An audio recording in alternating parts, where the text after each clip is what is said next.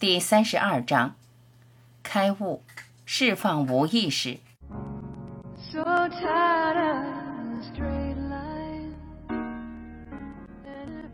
我们要谈论的主题，不同的学派有不同的说法。我喜欢将其称为幸福。如何才能获得终极幸福？去发现你的真相。当你完全的认识了你自己，你就获得了终极的喜悦。宁静和圆满，你发现你就是全部。你之前在世俗中苦苦求索的，其实是你的真我。在世俗中，你永远无法发现真正的你，也就永远无法满足。你自己就是幸福，你的天性是无限的喜悦，这无限的喜悦远远超过你的头脑所能理解的。所以你一直都在寻找幸福。我们所做的努力都是为了回到我们的本源状态，最终我们会发现，那一直都是我们固有的。然而，我们无法找到它，是因为我们的视线偏离了它，而非对准它。我们必须向内看。本质上，我们都是无限的存在，我们没有限制。此时此地，我们都是全知、全在、全能的，没有一个人不具备以上三点。发现我们生活的目的之所以困难，是因为我们是无限的，我们能够无限的限制自己，这就是我们所做的。我们达到了限制的极限，不能比此时的限制更有限的了。在这个无限庞大的宇宙，在这三个世界中。物质界、星光界、因果界，我们处于最受限的尾端世界——物质界。我们用意想将自己封印在物理身体中，并且累生累世都将自己看成是肉体的存在。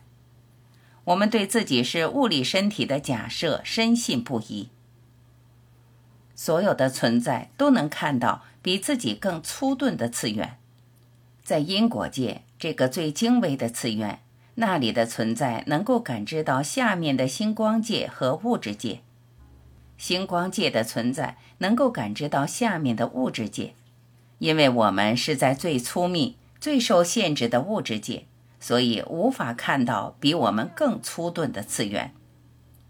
由于物理身体处在限制的极点，我们因此而感到被困住，感到受伤害。于是我们向外寻求突破，我们试图在这物质世界表达我们的自由，试图消除时间和空间，想要走得更快更远。自我们进入物理身体，我们在接受限制这条路上已经走得太远。这就是为什么对我们大多数人而言，发现真相是如此之难的原因。真相就是。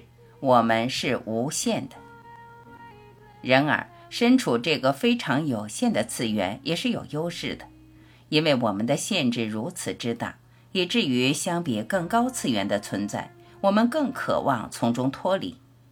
如果我们身处一切都唾手可得的天堂，那样的生活便无法刺激我们想要从中解脱。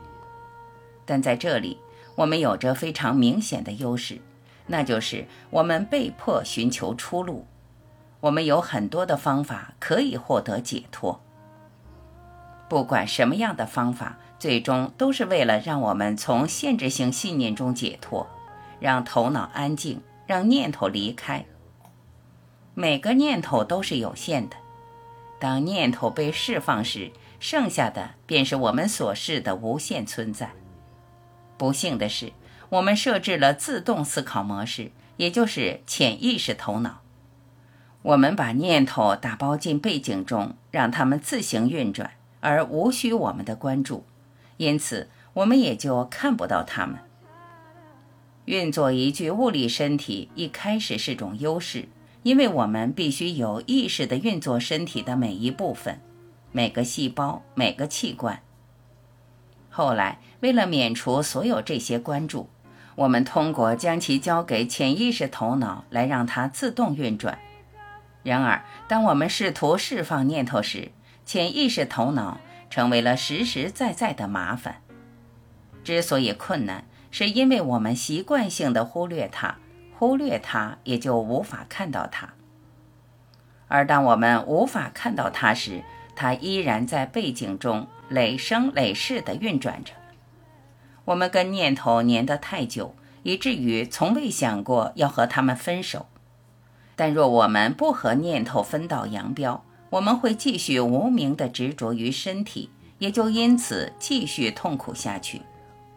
我们拥有的每一点快乐，都会得到更多的痛苦，因为我们总是通过身体向外寻求快乐，而快乐并不在那儿。有效的方法必须是先让念头安静，然后释放它们。有意识地将潜意识念头拽出来，当他们被带到显意识层面时，释放他们；当他们浮现时，由于他们是非常有限而负面的，你会很想且能成功的释放他们。在你释放了相当数量的念头后，你就能释放更多的念头。要想释放大量的念头，而需要放下某个习性或癖好。习性或癖好是由相关的念头累积演变而成。放下了一个习性或癖好，也就放下了导致该习性或癖好的所有念头。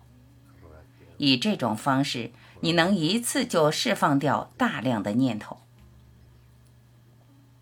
比如，某人喜欢吃甜食，他如果从潜意识中每次只拽一个念头出来。持续的释放它们，直到没有了相关的念头，这需要花很多时间。然而，如果只是释放吃甜食的癖好，那么导致该癖好的所有潜意识念头都能释放掉，他也就能从吃甜食的癖好中解脱出来。之后，你就能到达能够立刻释放所有残余念头的阶段，因为当你拥有无限的力量时，你就会知道。你是有着力量的，也就能够利用这无限的力量来清除残余的念头。这就是为什么有时我会说开悟是瞬间的。当你走到那种程度时，你会知道那力量是你的，也就能立刻清除残余的念头。那时你就彻底的自由了，你已经走完全程。当以上情况发生时，你不会变成僵尸，也不会消失，或者跟一道光走了。你只是让身体去经历你之前为它所预设的，然后当大限来临时，你会带着欢喜离开身体，扔掉这件破旧的外衣。你永远不会死去。周围的人可能会说你会死，但是对你来说，你不会。你有意识地放开身体，就像扔掉一件破旧的外衣一样。但是，只有当身体走完了你为它预设的旅程后，你才会放开它。现在我告诉你这些，当你开悟时，你就不会害怕死去。所以，到达终极之境，不是消失于虚无中，而是出离身体，脱离身体的限制。并进入你的全在境界，你必须对此要有强烈的渴望。阻止你回归无限存在的唯一障碍，就是想要成为有限身体的欲望。当你的这个欲望转变成想要脱离身体的限制时，你就走上了觉醒之路。但要走完全程，你对完全自由的渴望必须高于成为有限身体的欲望。之所以只有极少数人走完全程，是因为我们大多数人对成为身体的潜意识欲望要高于对完全自由的显意识渴望。如果你不能直面这一点，看到你的真正欲望是什么，那么你就不可能获得完全的自由、完全的觉醒。你必须深挖潜意识，觉出你的真正欲望。否则，你就无法看到他们，也就无从释放他们。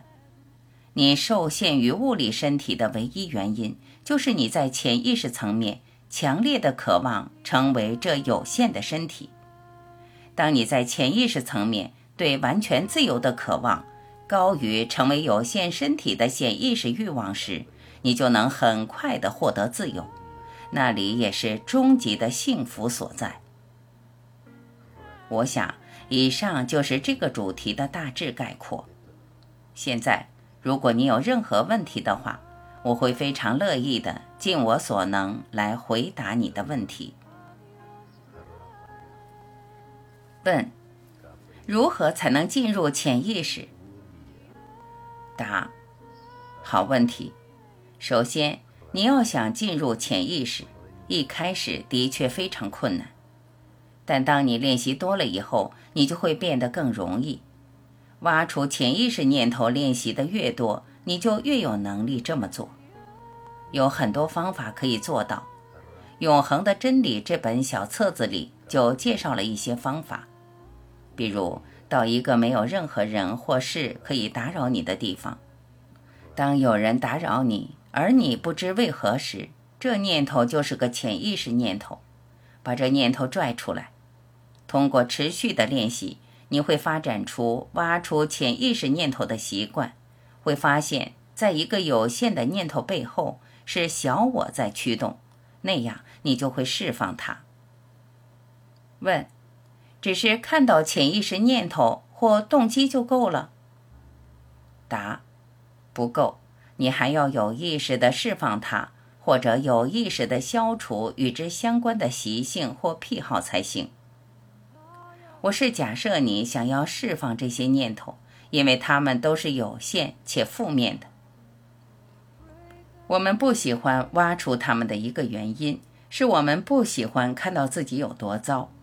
但实际上没有所谓的好坏之分，只有正确的方向和错误的方向。当我们走在错误的方向上时，我们是走向更多的限制，那才是所谓的坏。但一切只是体验而已。当我们不再评判自己时，我们就会走得更快。问：当我们不再评判自己时，答：对。当我们不再评判自己时，无论发生什么，又能怎样？一切坏事都是你自己创造的，它来自你过去的经历。当你觉醒时，你会发现你从未与你的真我分离，真我是完美、圆满且无限的。所有这些经历都只是头脑的想象，就像夜梦中所上演的故事一样。但当你在做梦时，梦境对你而言是真实的。如果你梦到有人要杀你，你会以为是真的，会因此而挣扎反抗。然而，当你从那梦中醒来时，你会说：“仅仅是个梦而已，仅仅是我的想象。”这种醒来的状态就同夜梦一样真实。我们都在做梦，梦到自己是一具身体，我们在做一切事情。但是，为了达到觉醒的状态，首先你要释放掉大部分潜意识念头。问：在你意识到这只是一场梦之后，你如何看待现实生活？答：你看待生活就像你现在看待昨晚的梦一样，你把它看成是一场梦。一场梦能有多重要？觉醒前后的变化仅仅是观点的变化。觉醒前，你以为你是有限的身体，所有的身体和行动对你而言是如此真实。觉醒后，你把它看成是一场梦，一场电影。当你看着屏幕上的电影角色，并认同其中一个角色时，你就失去了对自己的觉知，你会跟着他一起痛苦哀伤。问，但是你不再有之前的所有欲望。答，你不再有欲望，是因为你觉醒后发现你是无限的，你就是全部。那么你还会想要什么呢？欲望只会限制你。我没有拥有全部，因此我必须得到它，于是创造了想要得到它的欲望。所以欲望仅仅是种限制。当你看到全部的画面时，自然的就会失去所有欲望。如果你是全部，就不会再想要什么了。实际上来说，如果你选择认同你的这个梦，你会暂时的去实现你的欲望，然后表现得像是满足了一样。然而，你仅仅是在表演而已。问：头脑是如何区别好与坏的？答：通过说这是好的，那是坏的。问：是个人的产物？答：当然，在一个国家是对的，在另一个国家是错的。对你来说是正确的，对别人来说是错误的。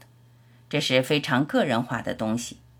当然，也有一些普世的标准，比如我们都同意不应该杀人，所以对错标准是非常个人化的东西。如果你真的需要对错标准，那么把有助于成长的看成是对的。阻碍你成长的就是错的，这可以作为一项对错标准。问：我们是从经历中学习什么是对的？答：是的，你通过做错事来学会什么是对的，不是吗？还有就是通过体验对的事。不幸的是，我们大多数人都是做错事后才学会什么是对的。我们通过把手放入火中来学会不应该这么做，似乎这才是最好的刺激。我们都想避开痛苦，不是吗？但可以换另一种方式，让正确的事所带来的好处来激励我们，那样你的成长才会是迅速的。你是在接近终点。问：你说，当你开悟后？你依然过着你之前预设的生活，这是什么意思？答：当我们进入这具身体前，为了通过体验学会一些东西，我们已经预设了它之后的行为。问：知道你这一世会开悟？答：不知道，但会知道你在过去世中一直受制于业力，还知道你想继续这个游戏。在过去世中，你做了一些事，所以这次你设置了类似的事，以消除你不喜欢的那些事，并延续你所喜欢的事。但你无法改变你为身体所预设的任何事情。在你进入这具身体前，你就准备好了要去实施你为他所预设的了。在世俗生活中，没有自由意志存在。然而，在你是认同真我还是认同身体这件事上，你是有自由意志的。如果你认同这具身体，你就会陷入麻烦。所以，自由意志就是一种认同的选择。如果这一点会让生活变得更轻松，因为你不再抗争，你的目的就是正确的认同。问。对极乐的渴望是否足够刺激你开始对幸福的追求？答：当然。问：如果一个人对此很真诚，但却没有成功，上师会向他伸出援手吗？答：一个开悟的上师能提供最大的帮助，但如果你不自助，他也无法帮助你，这是最重要的一点。如果你不帮助你自己，他就无法帮助你。当你努力自助时，他会加入你，帮助你实现你已经准备就绪的觉醒。问：他会帮助我们？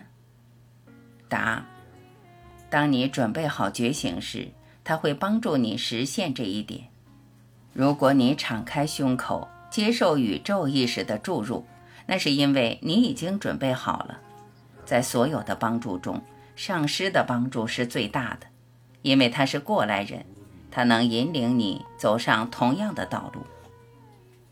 问：当你看清一切不过是场梦幻，了悟你的真我时，突然你又再次被陷入这个梦境，又开始相信它是真的，那个时候是怎样的？发生了什么？答。看到你的真我之后，又回到原地，这是有可能的。为什么？因为你还未释放“我是这具肉体，这个世界是真的”这样的潜意识念头。你必须进入你的潜意识，让所有的念头都浮出水面，然后释放它们。或者，你越看到你的真我，就越能清楚你的头脑是你所创造的，在你之外的某种东西。那样，你就能消除头脑。但消除头脑很难，很少有人能够做到。所以，最好还是不断的挖掘潜意识念头，然后释放它们。再或者，消除一个习性或癖好，从而一举干掉大量的潜意识念头。以抽烟为例，如果你是个有着多年烟龄的老烟枪，你会有成千上万个想要吸烟的小小念头，所以这个习性是非常强悍的。然而，你可以用意志力跟自己说：“这太荒谬了，我受够了。”这样，香烟就不会再对你有诱惑力。通过消除吸烟这个习性，你就摆脱了所有想要吸烟的念头。那不过是一大堆念头的集合。问：这一大堆念头就都被清掉了？答：完全的。我看到很多人都这样成功的戒了烟，他们只是做了个决定，然后就成了。问：这也是你摆脱每件困扰你的事的方法？答：是的。如果你嫉妒，看着他；如果你受够了嫉妒的感觉，你说：“好了，都结束了。”然后他就消失了。你释放了这一切，释放了头脑的一大块。释放了潜意识中很多很多的嫉妒念头。消除一个惯性需要成熟的时机。问：消除后他就不会再回来了？答：对。如果你是下了很大决心，真正的释放了它，它就彻底消失了。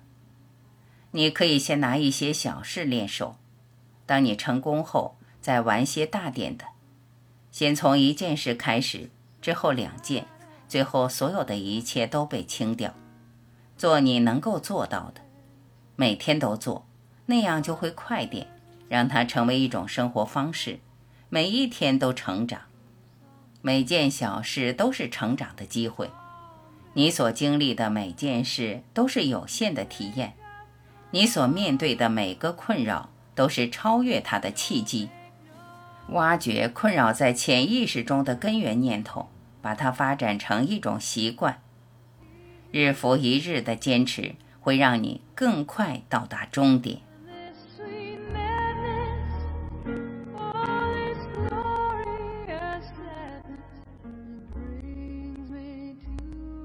感谢聆听，我是晚琪，欢迎您继续收听第三十三章。为什么不能开悟